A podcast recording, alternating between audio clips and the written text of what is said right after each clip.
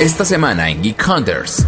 Hace unos años los deportes electrónicos eran vistos como el raro del salón. ¿Por qué hay personas frente a sus pantallas viendo jugar a otras personas frente a sus pantallas? Es algo que se preguntaban muchos. Pero la industria del gaming ha progresado y estas competencias, además de generar millones de dólares, son más aceptadas entre el público hasta el punto de que comienzan a surgir torneos como el de Excel, algo que suena extraño, pero que es real. Geek Hunters. En Geek Hunters platicamos de tecnología y tendencias del mundo geek. Los negocios detrás de tus gadgets. Con Erendira Reyes, Fernando Guarneros y Ginger Yabur. Geek Hunters.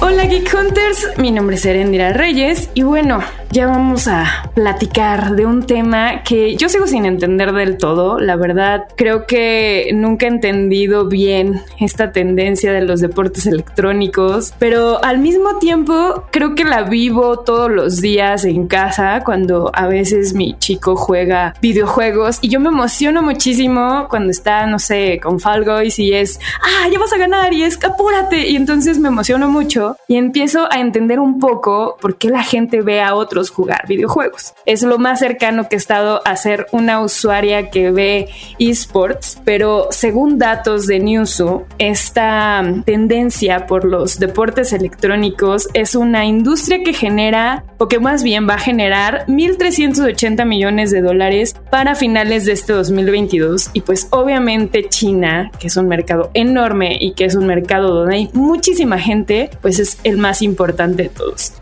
Y para este tema tan emocionante, tan raro y tan extraño que vamos a platicar, está conmigo Fer Guarneros. ¿Cómo estás, Fer? Hola, Ere. Yo estoy muy contento porque me gusta platicar de esports precisamente por el hecho de que la gente no los ve como una disciplina o los menosprecia en muchas ocasiones. Y a mí me gusta ir rompiendo con esos mitos o con esos prejuicios más bien, porque cuando se trata de deportes tradicionales, también vemos a la gente jugar. Ejemplo, veía un TikTok que me llamó mucho la atención de un streamer que fue invitado a un programa de televisión para hablar de deportes electrónicos y la conductora le decía, pero, o sea, como en un tono de menosprecio, ¿por qué hacen eso? ¿Por qué van al estadio a ver a gente jugando en una pantalla cuando lo podrían hacer desde su casa? Y lo que este chico le decía... Tendría que ir a un estadio si pudiera eso ser transmitido vía redes sociales y yo estar en mi casa. ¿Ha sido un partido de fútbol? No, bueno, tal vez por eso. Es lo mismo. Por ahí empecé. Pagas una entrada al estadio para ver jugar a tu equipo y te emocionas y lo mismo pasa en tu casa. Los ves con pasión, no sé, quien sea fanático de algún deporte entenderá esto y creo que la emoción y la pasión se traslada a los deportes electrónicos de la misma manera solo que todavía no son comprendidos por la gran mayoría. China es el ejemplo perfecto de que sí. Por ejemplo, en el, en el último mundial de League of Legends, cuando un equipo chino ganó, la gente salió a festejar como aquí salimos a festejar cuando México pasa el mundial al ángel. Entonces la gente gritaba en ese lugar, festejaban, porque precisamente ya se convierte en una industria de un gran tamaño que está moviendo las emociones de la gente. Para 2025 se espera que la audiencia total supere los 640 millones de espectadores. Entonces, eso y aparte el streaming, por ejemplo, plataformas como Twitch nos están mostrando que los deportes electrónicos son una realidad y tan son una realidad que se están diversificando a cosas que no creeríamos. Pensábamos que los deportes electrónicos son League of Legends, Fortnite, algunos de pelea como Street Fighter, Smash Bros. tal vez, que también tienen sus torneos específicos, pero Ahora ya vemos otras cosas mucho más raras, tal vez, incluso para los que estamos familiarizados con los deportes electrónicos, como torneos de Excel. Tú lo mencionabas al inicio del episodio. Creo que generó mucha polémica o interés en las últimas semanas porque ESPN transmitió un torneo de Excel. En un inicio, mencionar que ESPN como que le sabe a su negocio de entretenimiento y de agarrar deportes extraños, porque incluso, por ejemplo, yo no considero el póker como un deporte, pero también hay competencias y se transmiten y generan muchísimo interés y ahí hay mucha gente también. También creo que por el tema de las apuestas y todo eso. Entonces, pero en el caso de Excel es considerado un deporte electrónico desde 2014. Es que eso es lo que me parece como súper chistoso. O sea, creo que la parte de deportes electrónicos, yo no hubiera imaginado que fuera tan interesante ver cómo alguien está manipulando cosas en Excel. Pero la neta está súper entretenido y un poco ya ibas a dar las cifras, dale, mi Fer, pero es quería como decir, bueno, sí es entretenido, o sea, genuinamente. Sí, sí, sí, es totalmente porque no es solo como que llenes las columnas como lo harías en tu trabajo Godín, ¿no? No se trata solamente de eso. Este torneo lo que pretende la competencia es que los participantes se les presentan distintos casos o tareas que son en realidad muy complejas y las cuales deben resolver en menos de 30 minutos. Un ejemplo es que en la competencia unos competidores debían crear un juego de máquinas tragamonedas con los diferentes símbolos y herramientas que tiene Excel. Entonces sí son cosas que no cualquier persona podría hacer, ni siquiera el muy experimentado Godín.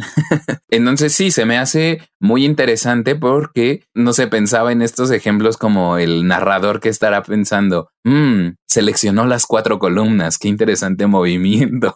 Exacto, es que empiezas a ver toda la parte de estrategias pero creo que vamos a entrar en un tema polémico finalmente. En algún momento hubo polémica sobre, bueno, qué son la parte de videojuegos. Muchos no consideran, por ejemplo, el tema de, de móviles como dentro del mercado de videojuegos o gamers a los que están muy metidos. Entonces también creo que el tema de esports raros o de esports, deportes electrónicos que no son pues estos juegos prototípicos que hay grandes torneos y la realidad es que pues sí hay, hay audiencia, hay negocio y eso hace que pues obviamente los usuarios estén siguiendo estos juegos raros. Ya llegó eh, de nuevo el camión de la basura, Dios mío. Este, siempre es la hora, así yo tengo la culpa por programar el podcast a esta hora que siempre pasa la basura.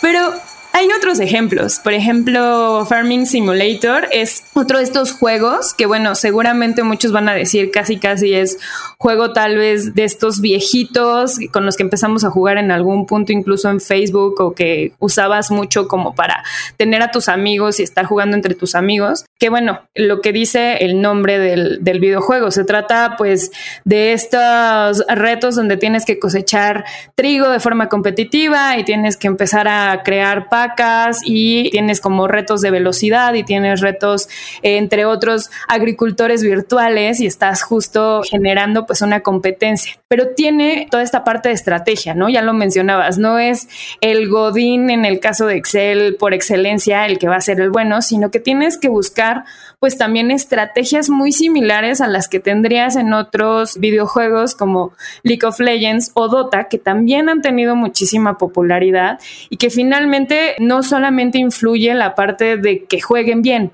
sino que tienen que tener también estrategia, tienen que tener velocidad a la hora de pensar y procesar algún reto y además están ideados o bueno, tienen como reglas para obviamente definir pues quién va a ser el ganador y cómo también se van a estar puntuando a estos jugadores. Entonces, creo que también eso está chido, o sea, saber cómo que esto está generando pues también ruido allá afuera en la industria y que además está generando entretenimiento que tal vez no es el prototipo, o sea, también es otro tipo de audiencia y así como tal vez algunos no entendemos la parte de por qué van a los partidos de fútbol a ver jugar fútbol o béisbol u otros deportes, lo mismo está pasando con esto. Entonces, creo que es un género que está creciendo bastante y que tienen otros juegos como el que seguramente va a decir ahorita Fer. Sí, definitivamente. O sea, es que yo es algo que quiero destacar en este podcast, que hay público para todo. Y el hecho de que haya juegos que llaman muchísimo la atención o que atraen a grandes públicos, no significa que esos van a ser los únicos y que no hay una sola forma de jugar y de entretenerse. Hay muchísimas formas de entretenerse. Al final, cada quien es libre de elegir lo que quiera y el mercado ahí está. En el caso, por ejemplo, de, Farming Simulator, yo veía algunos videos y se me hacía súper interesante porque en el caso de los MOBA, que son como League of Legends o Dota, si tienes un mismo mapa y ahí generas estrategia también para perjudicar al rival.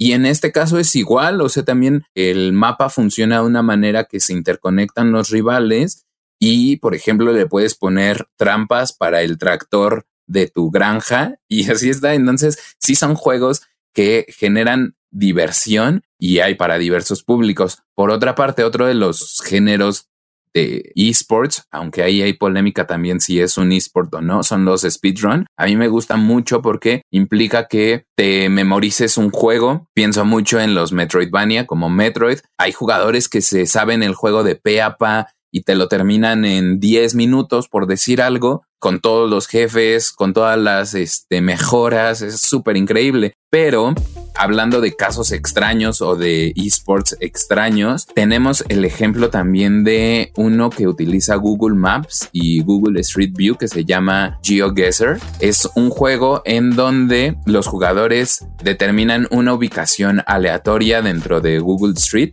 Entonces te ubican ahí en el mapa y tu labor como competidor es encontrar o descubrir en qué parte del mundo te ubicaron. Es como si te cerraran los ojos, te llevan de viaje, no sabes a dónde, no sabes en qué vuelo tomaste, te abren los ojos y te encuentras en un lugar y entonces debes descubrir en dónde estás. Ese es el juego y también está siendo un esports que se me hace muy entretenido, muy divertido y de los cuales también tenemos otros ejemplos. La verdad es que creo que esta es mi oportunidad para por fin hacerme famosa jugando algún deporte electrónico, eh, porque soy muy mala, o sea, aparte de que no soy gamer, soy muy mala, o sea, las pocas veces que lo he intentado, juego muy mal. Entonces tal vez esto sea mi oportunidad para entrar al mundo de los videojuegos y streamear alguno de estos videojuegos y uno de los que de verdad me voló la cabeza es el de Wikipedia. O sea, Wikipedia como eSport. ¿Cómo se imaginan que puede ser Wikipedia como eSport?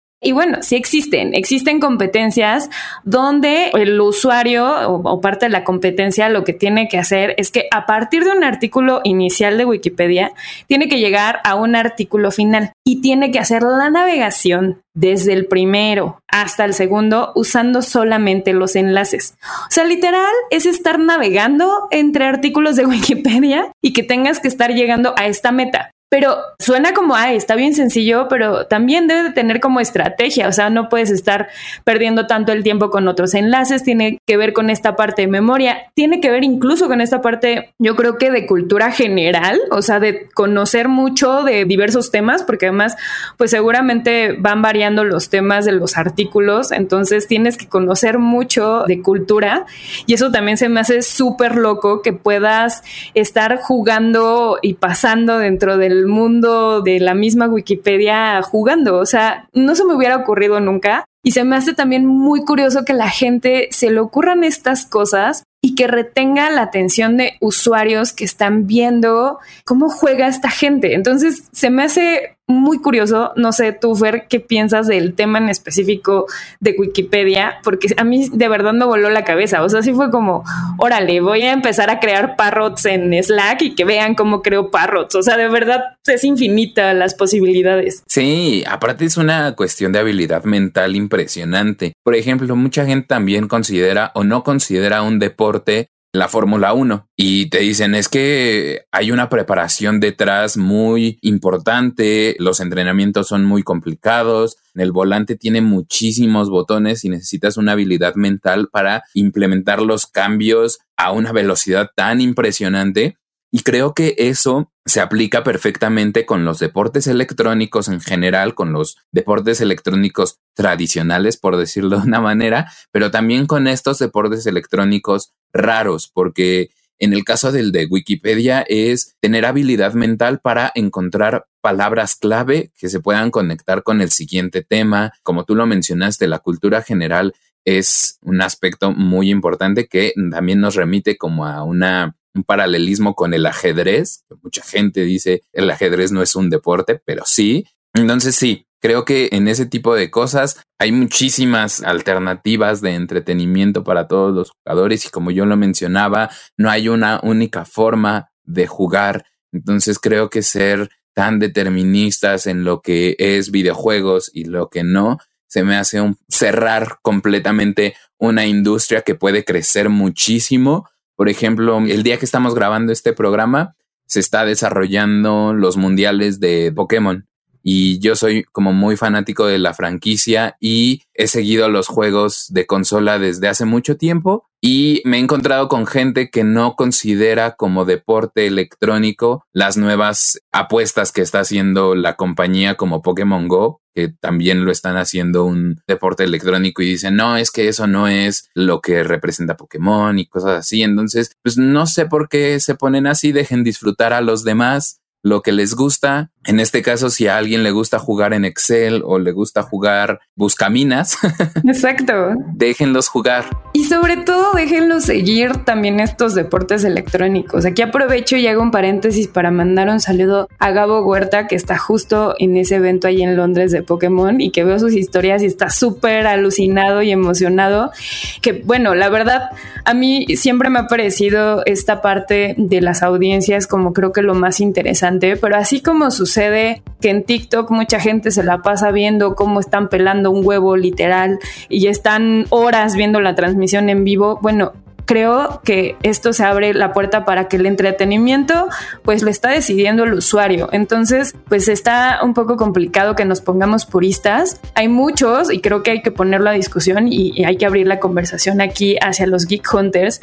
Hay muchos que incluso consideran que los gamers que juegan FIFA no son gamers. Entonces, a ver, y eso está bien. Qué bueno que se abra la discusión. Hay torneos también de esports enfocados en FIFA donde se requiere también un gran entrenamiento para esto. Y parte de traer esta conversación de deportes electrónicos raros o más exóticos es también pues abrir la conversación para que los geek hunters allá afuera nos digan qué competencias más extrañas han seguido, qué deportes o qué verticales de deportes les gustan más y que nos cuenten, ¿no? Un poco por qué conciben uno como deporte electrónico y otro no y que obviamente justifiquen las respuestas para que podamos hacer más rica esta discusión.